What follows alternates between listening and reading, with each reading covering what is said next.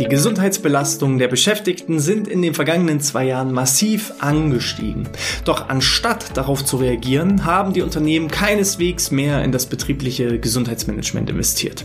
Ganz im Gegenteil, es herrscht eher blinder Aktionismus und dabei verzetteln sich die Firmen. Über dieses Thema sprechen wir heute im BGM Podcast, der Podcast über betriebliches Gesundheitsmanagement für kleine und mittelständische Unternehmen. Mein Name ist Hannes Schröder. Ich als Dienstleister und Anbieter im Bereich des betrieblichen Gesundheitsmanagements werde selbstverständlicherweise immer über die positiven Aspekte und Ergebnisse des BGMs sprechen.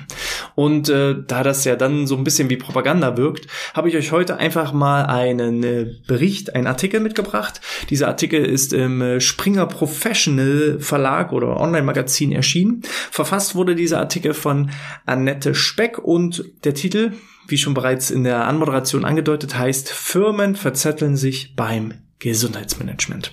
Hier ist ein schönes Bild und äh, dabei steht als Unterschrift, gesundheitsfördernde Maßnahmen sind besonders erfolgreich, wenn sie in ein ganzheitliches betriebliches Gesundheitsmanagement eingebunden sind. Ansonsten bleibt der Krankenstand hoch und ein hoher Krankenstand. Darüber haben wir auch insbesondere in der vergangenen Episode schon bereits gesprochen, dass in 2022 und 2023 die Krankenstände so hoch sind wie noch nie. Und jetzt heißt das eben entweder resignieren und nichts verändern oder ja, diese Chance beim Shop verpacken und endlich nach vorne gehen. Und hierbei hilft eben auch dieser Artikel, um vielleicht nochmal an der einen oder anderen Stelle etwas zu sensibilisieren. Aber wir gehen mal rein und hier heißt es so schön, viele Erwerbstätige fühlen sich erschöpft und an der Grenze ihrer Leistungsfähigkeit. Die Corona-Pandemie, der Wandel der Arbeitswelt, Ukraine-Krieg und Existenzängste haben dazu beigetragen. Insofern wundert es nicht, dass das Kieler Institut für Weltwirtschaft für 2022 einen Rekordkrankenstand von 91 Stunden je Arbeitnehmer meldeten. 2021 waren es noch im Vergleich dazu 68 Stunden. Auch hier nochmal der kleine Vergleich. Vor einem Jahr oder vor zwei Jahren 68 Stunden, jetzt 91. Ja, ist nicht ganz ein Drittel, aber schon ein deutliches Stückchen mehr. Rechnet gerne aus. Also der Unterschied sind, äh, um genau zu sein, 23 Stunden. Rechnet mal aus, was äh, 23 Stunden Arbeitszeit euch als Unternehmen pro Mitarbeiter entsprechend kosten. Zwar werden als Ursache für den sprunghaften Anstieg in erster Linie Atemwegs- und Erkältungskrankheiten genannt, doch steigen seit Jahren auch die Krankheitstage wegen psychischer Belastung. Auch das hatten wir in der vergangenen Episode als Erklärung, dass man gesagt hat, okay, Grippewelle, Krankheitswelle, äh, da kann ich ja auch nichts machen. Irrtum. Aus meiner Sicht einfach Irrtum. Denn in einem gesunden Körper oder andersrum ein gesunder Geist führt auch automatisch zu einem gesunden Körper. Fühle ich mich vital, fühle ich mich energiegeladen, ernähre ich mich gesund, bewege ich mich regelmäßig, bin ich ausgeglichen, habe ich Unterstützung, dann bin ich auch weniger anfällig, weil mein Immunsystem ganz einfach gestärkt ist. Also ja, dieses als Ausrede zu benutzen, sozusagen, ja, gegen eine Erkältung kann ich auch mit einem BGM nichts machen finde ich leichter hergeholt. Aber wir wollen ja heute sachlich bleiben und äh, entsprechend beim Artikel. Hohe Krankenstände belasten die Unternehmen. Die gestiegenen Krankheitszahlen müssten, hier liegt die Betonung auf müssten, also die gestiegenen Krankheitszahlen müssten Unternehmen eigentlich alarmieren. Schließlich bedeuten sie Arbeitsausfall, zusätzliche Kosten und tragen zu Personalengpässen bei. Umso erstaunlicher ist, wie wenig zielgerichtet das betriebliche Gesundheitsmanagement angegangen wird. Und auch das ist kann ich nur noch mal unterstreichen. Wir haben so hohe Krankenstände wie nie. Und selbst wenn die Hälfte der Belegschaft, wir hatten es ja, dass die Hälfte der Belegschaft ähm, im ersten Halbjahr 2023 mindestens einmal krankgeschrieben war und die andere Hälfte der Belegschaft keine Krankschreibung hatte, das ist noch, noch ein halbwegs gutes Zeichen, dass es noch nicht alle getroffen hat, aber die, die dann natürlich dauerhaft mehr machen müssen, um das auszugleichen, was sozusagen wegfällt von denjenigen, die krankheitsbedingt wegfallen, dass das früher oder später auch dazu führt, dass mein Immunsystem zum Beispiel nicht mehr dagegen standhalten kann, ist ja, wie so eine Art Dominoeffekt. Ich habe wirklich Unternehmen, da ist einfach zu beobachten, wie exorbitant und exponentiell auch die Krankenstände äh, steigen. Da wurde vor ein paar Jahren gesagt, ja, wir haben ein bisschen Krankenstände, aber das ist nicht weiter wild. Und jetzt rufen sie uns an und kontaktieren und sagen, ja, sie sind der letzte Strohhalm, weil 50 Prozent der Belegschaft fehlt jeden Tag. Die sind krank, die sind nicht mehr da. Und die, die noch da sind, die laufen völlig am Limit. Und da ist halt irgendwann auch der Punkt erreicht, wo wir auch sagen, ja, wir können auch nicht zaubern. Also ja, wir können auch nicht einfach die, die Menschen mit Fingerschnips gesund machen. Aber zurück zum Text. Diese Zahlen, Daten und Fakten, das belegt die Studie What's Next? Gesund arbeiten in der hybriden Arbeitswelt der Techniker Krankenkasse, des Institut für betriebliche Gesundheitsberatung und des Personalmagazins der Haufe-Gruppe. Hierfür wurden im Herbst 2022 knapp 1100 Geschäftsführende sowie Verantwortliche aus dem Bereich Human Resources und betriebliches Gesundheitsmanagement zu den gesundheitlichen Herausforderungen in der Arbeitswelt befragt. What's Next hatten wir auch schon immer mal, ich glaube zweimal als, als Podcast-Episode. Hier jetzt die aktuellste Ausgabe aus 2022 hatten wir noch nicht, aber ähm, ist auch nicht schlimm, denn irgendwie kommt nichts Neues raus. Und das ist das, was einfach.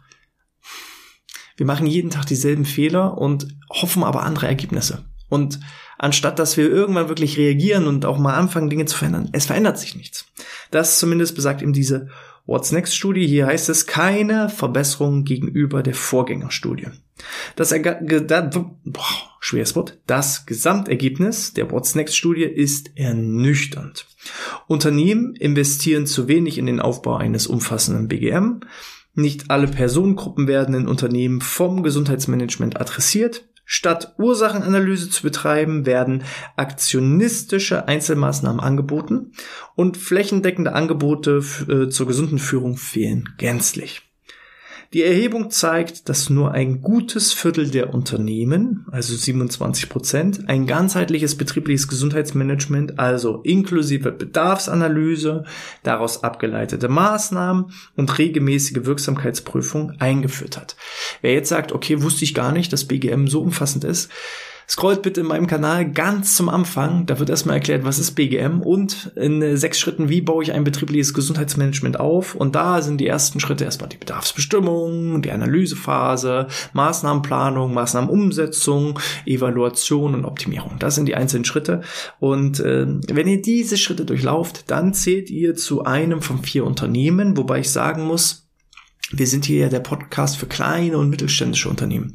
Meine Erfahrung ist, je größer ein Unternehmen ist, umso mehr hat es noch eher diese ganzheitlichen Strukturen. Je kleiner ein Unternehmen ist, umso mehr fehlen einfach die Ressourcen und äh, Möglichkeiten und auch das Wissen und Know-how, um einfach ein ganzheitliches BGM umzusetzen. Deshalb haben wir uns ja dahingehend positioniert, weil der Mehrwert oder der Bedarf ist ja noch viel, viel größer. Habe ich nur 20 Mitarbeiter und davon fehlen fünf, ja, dann kann das schon zum zum Erliegen meines gesamten Unternehmens führen. Habe ich 2000 Mitarbeiter und fünf fehlen, dann mm, ja, ist das Problem nicht ganz so groß. Dann habe ich einfach mehr Köpfe, um das auf, ja, um die Aufgaben einfach zu verteilen. So. Also, 27 Prozent aus der Befragung aus 2022 haben ein ganzheitliches BGM inklusive Bedarfsanalyse, daraus abgeleitete Maßnahmen und regelmäßige Wirksamkeitsprüfung. Dies entspricht nahezu dem Anteil in der Vorgängerstudie aus 2017 mit 26,3 Prozent. Also diese What's Next Studie wurde 2017 das erste Mal durchgeführt. Und hierbei haben 26,3 Prozent gesagt, ja, ich habe ein ganzheitliches BGM. Und seitdem haben wir es unschlagbar geschafft, das Ganze um 0,7 Prozentpunkte anzuheben. Also wir sind genau an demselben Stand wie vor fünf Jahren. Und das ist aus meiner Sicht das Alarmierendste. Als ich 2016 mich selbstständig gemacht habe mit dem Unternehmen Outness, musste ich tatsächlich noch vielen Unternehmern überhaupt diese einzelnen Buchstaben BGM erklären. Also war mal ganz witzig, wenn wir irgendwo angerufen haben und haben gesagt, wir hätten gerne einen Ansprechpartner für das BGM, dann war meistens so kurz Stille am anderen Ende der Leitung. Und dann kam irgendwie so, ähm, BGM, was ist das denn? Jetzt passiert das schon äh, deutlich seltener, also das Bewusstsein über das BGM, was das ist und wofür ich es vielleicht auch brauche.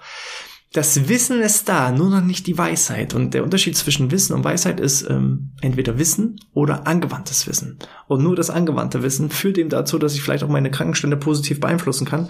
Viele wissen halt nur, dass es wichtig wäre, tun es aber noch nicht.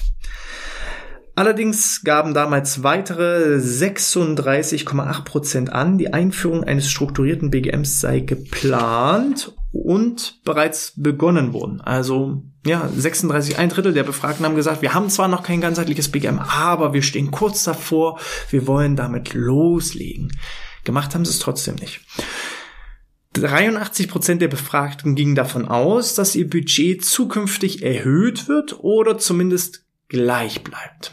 Tatsächlich wurden aber während der Corona-Pandemie die finanziellen Ressourcen für das BGM deutlich zurückgefahren und äh, demnach haben heute 49 Prozent der befragten Organisationen weniger als 10.000 Euro oder gar kein Budget für BGM und betriebliche Gesundheitsförderung zur Verfügung.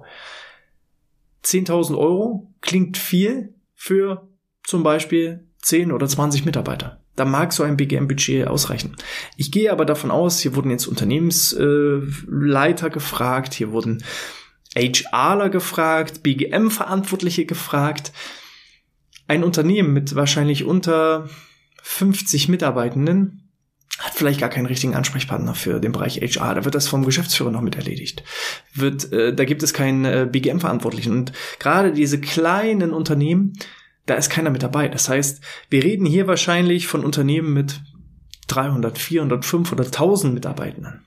Und davon sagt die Hälfte von diesen Großunternehmen, ja, also wir haben kein Geld zur Verfügung für BGM oder es sind weniger als 10.000 Euro. Habe ich jetzt irgendwie 1.000 Mitarbeiter und habe 10.000 Euro zur Verfügung, dann entspricht das unter einem Euro pro Mitarbeiter pro Monat. Wie will ich denn damit ein ganzheitliches BGM aufbauen? Und weil einfach da nicht investiert wird, wird eben blinder Aktionismus gemacht. Und das wird auch hier so niedergeschrieben. Budget wird in Einzelmaßnahmen investiert. Und jetzt kommt noch krasser, weil in diesen 10.000 Euro, die ja die meisten noch nicht mal haben, da wird jetzt nicht nur für die Gesundheitsförderung investiert, sondern ähm, für alle Bereiche des Gesundheitsmanagements. Und da zählt auch das Eingliederungsmanagement und auch der Arbeitsschutz und Arbeitssicherheit mit dazu. Budget wird in Einzelmaßnahmen investiert. Neun von zehn Befragten berichten jedoch, in ihren Organisationen gebe es gesundheitsbezogene Einzelmaßnahmen. Am häufigsten bieten Firmen demnach Maßnahmen zur Arbeitssicherheit. 78 Prozent. Ich finde es total spannend, dass Arbeitsschutz und Arbeitssicherheit für jedes Unternehmen mit mindestens einem Beschäftigten äh, verpflichtend ist. Und von den 100 Prozent, die es eigentlich machen müssten, sagen 78, ja, da machen wir was. Also 22 Prozent machen überhaupt nichts im Bereich des Arbeitsschutzes, Arbeitssicherheit oder geben da kein Geld aus oder machen da keine Maßnahmen. Ha, sehr, sehr, sehr alarmierend. Betriebliches Eingliederungsmanagement, auch übrigens verpflichtend für alle Unternehmen. Da sagen 76 Prozent, dass sie da eben ähm, das Geld, was sie haben, darin investieren. Dann betriebliche Vor betriebliches Versorgungsmanagement, also werden wahrscheinlich so Dinge wie ähm, Altersvorsorgen und sowas aufgezählt. Da sind es ähm, 72 Prozent. Dann äh, Angebote zur Ergonomie, da sind wir noch bei 57 Prozent und Sport und Bewegung sind wir ebenfalls bei 57 Prozent. Von denen, die was machen, da werden solche Einzelmaßnahmen angeboten. Vier von zehn Unternehmen haben der Studie zufolge zudem digitale Gesundheitsförderung im Programm. Hier wird jetzt äh, ein Autor, der Springer-Autor Michael Dreier, ähm, zitiert. Er bezeichnet die Bandbreite und äh, die Bandbreite an Apps und Webtools im Gesundheitsbereich als digitale Schrotflinte.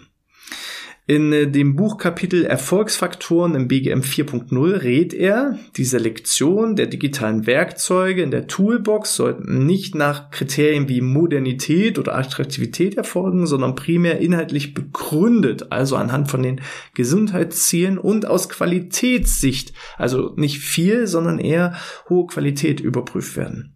Zudem müsse auf einen niederschwelligen Zugang zur digitalen Angebotspalette geachtet werden. Ein weiterer Tipp, digitale Gesundheitswerkzeuge würden umso mehr genutzt, je personalisierter das BGM ist. Also anstatt einfach nur viele und vielleicht auch überflüssige digitale Gesundheitsangebote schaffen, ähm, lieber die Spezialisierung auf wenige, zielgerichteter, auf das Unternehmen zugeschnittene Maßnahmen. Vielleicht auch im individuellen Branding. Nicht als ähm, Aufzeichnung, sondern als digitalen Vortrag. Zielgerichtet an die Zielgruppe, dass vorher ganz klar ist, um wen handelt es sich denn. Das bringt viel, viel mehr als einfach nur, ja, vielleicht irgendwie eine kostenfreie Breitbandpalette an Gesundheitsangeboten vorzuhalten.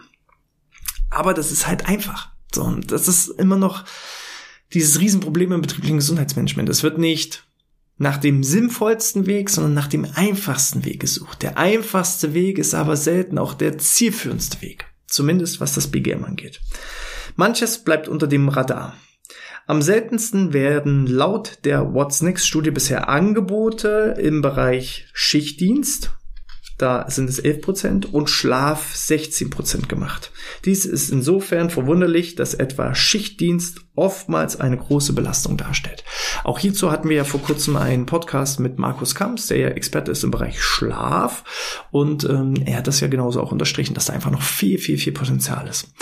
Ferner stellt die Studie fest, dass vor allem Führungskräfte und hybrid Arbeitende von Gesundheitsmanagements adressiert werden. Der stark belastete Produktionsbereich werde hingegen übersehen. Dafür rücken zweifellos vor dem Hintergrund des Fachkräftemangels Auszubildende und junge Beschäftigte zunehmend in den Blick. Das ist auf jeden Fall mal ein Lichtblick. Weil bei den Auszubildenden und jungen Beschäftigten können wir ja zumindest auch im Rahmen der betrieblichen Gesundheitsförderung wirklich auch noch Prävention betreiben. Da ist das Kind noch nicht im Brunnen gefallen. Da sind die Knie nicht schon 50 Jahre verschlissen, sondern da können wir jetzt wirklich noch aktiv werden und langfristig für die Gesundheit sorgen. Psychische Belastung immer stärker im Fokus. Und jetzt kommt auch nochmal eine sehr, sehr spannende Zahl. Vor allem die psychische Gesundheit wird von den Beschäftigten als künftig immer relevanteres Gesundheitsthema genannt. Also es ist hier auch von äh, den Befragten, von den Unternehmensentscheidern, von den BGM-Verantwortlichen, von den HR-Lern, ist zumindest der Bedarf schon erkannt worden. Es, das Thema psychische Belastung ist vorhanden. Wir spüren das von den Beschäftigten. Da muss etwas passieren.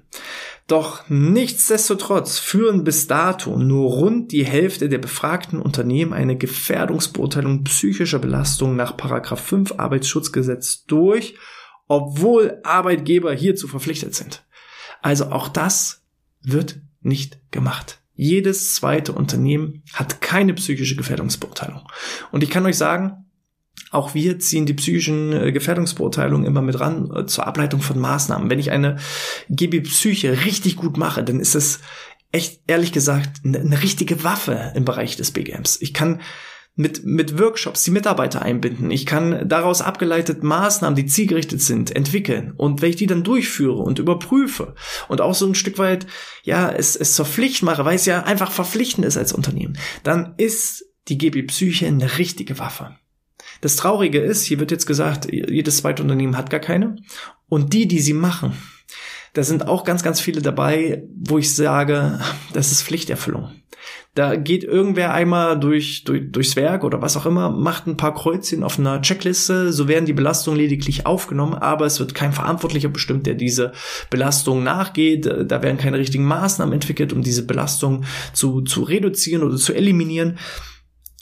Da wird einfach die Wirksamkeit dieser GB Psyche und auch ähm, weshalb es initiiert wurde, wird halt einfach nur als Pflichtnotwendigkeit, Pflichterfüllung betrachtet und wird mit geringstem Engagement durchgeführt und hat dann dementsprechend auch nicht den Effekt, den man sich eigentlich wünschen würde. Also ob, ob ich keine GB Psyche mache oder eine sehr, sehr schlechte GB Psyche mache, ähm, das spielt dann keinen Unterschied mehr, leider Gottes. So.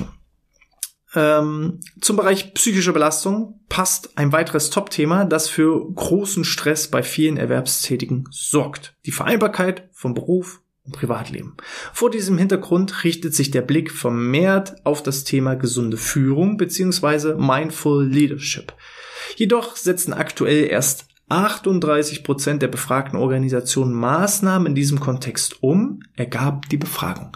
Und ein Stückchen weiter oben in dem Beitrag heißt es ja noch, hm, die Studie stellt fest, dass vor allem Führungskräfte adressiert werden. So, und wenn aber die Führungskräfte adressiert werden, dann werden die eben nur mit irrelevanten Content anscheinend adressiert, anstatt eben wirklich da dieses Thema gesundes Führen aufzugreifen, was dann eben auch relevant wäre für diese Zielgruppe. Also diejenigen, die erreicht werden, werden auch nur mit den falschen Maßnahmen erreicht. Und das, was wichtig und notwendig wäre, das wird halt leider nicht gemacht. Zwei Drittel der Befragten haben keine Maßnahmen, Workshops im Bereich gesundes Führen, im Bereich Mindful Leadership. Und das ist halt einfach traurig. BGM muss zur Chefsache werden.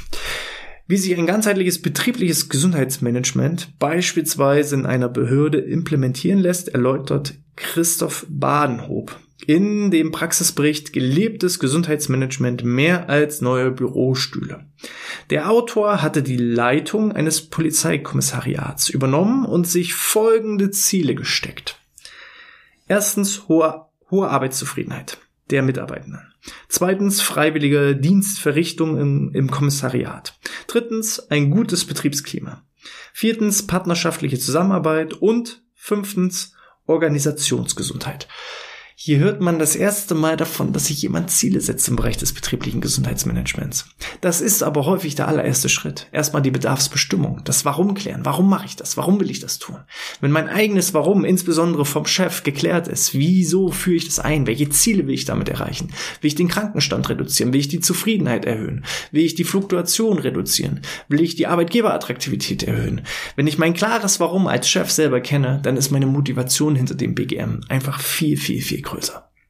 Wenn das aber eher extrinsisch motiviert ist, dass jemand sagt, ja, du müsstest mal, oder wenn die eigene Belegschaft sagt, ja, Chef, könnten wir mal, dann ist das immer so ein Kampf gegen Windmühlen. Es muss aber, eine Treppe wird immer von oben gekehrt. Der Chef muss dahinter stehen. Und vom Chef aus geht es dann über die einzelnen Bereiche und Abteilungsleiter und dann geht es runter bis zu jedem einzelnen Mitarbeitenden. Dass er für sich verstanden hat, das Thema Gesundheit am Arbeitsplatz ist wichtig für mich. Dem stand jedoch die in einer vor seiner Amtszeit durchgeführten Mitarbeiterbefragung zutage getretene Unzufriedenheit in der Belegschaft entgegen. Also er hat da angefangen, hat sich da Ziele gesetzt und hat herausgefunden, es gab da schon mal eine Befragung und es ist dringend notwendig, weil die Mitarbeiter sind höchst unzufrieden.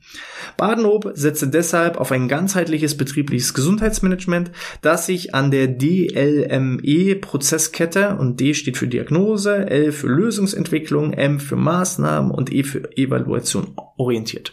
DLME, also Diagnose, Lösung, Maßnahmen, Evaluation, geht in eine ähnliche Richtung wie der klassische PDCA-Zyklus oder eben in, in unserem Fall, wir vermitteln immer sechs Schritte statt vier Schritte. Ähm, da ist halt vor der eigentlichen Diagnose, bei uns heißt es Analyse, ist erstmal die Bedarfsbestimmung, warum will ich das machen? Dann kommt die Diagnose, Schrägstrich Analyse, dann kommt äh, die Maßnahmenentwicklung, also hier ist es Lösungsentwicklung, dann kommen die Maßnahmen selbst, also die Durchführung, dann äh, kommen die Maßnahmenevaluation und dann kommt die Gesamtevaluation inklusive Optimierung.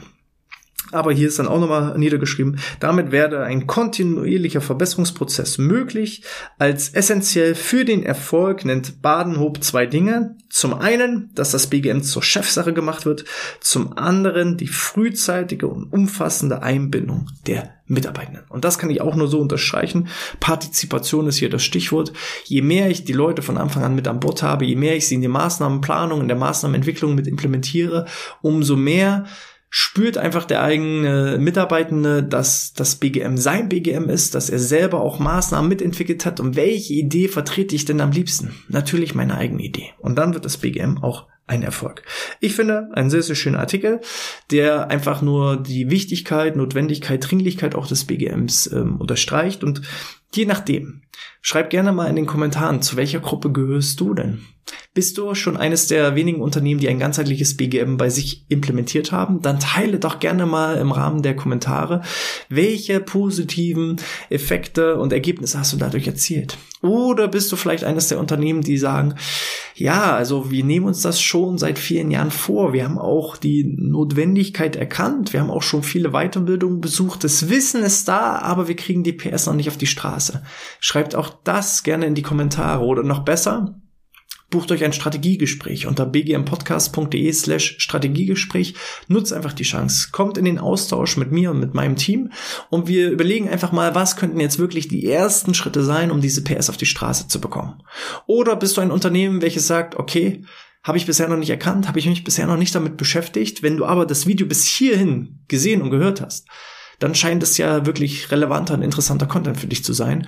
Und auch dann, anstatt eben selber alles zu erarbeiten und umzusetzen, nimm lieber da die Abkürzung, kontaktiere uns und ähm, lass uns einfach gemeinsam dein betriebliches Gesundheitsmanagement auf das nächste Level bringen. Wenn euch der Content gefallen hat, hinterlasst auch gerne einen Daumen nach oben oder abonniert den Podcast unter bgmpodcast.de slash newsletter.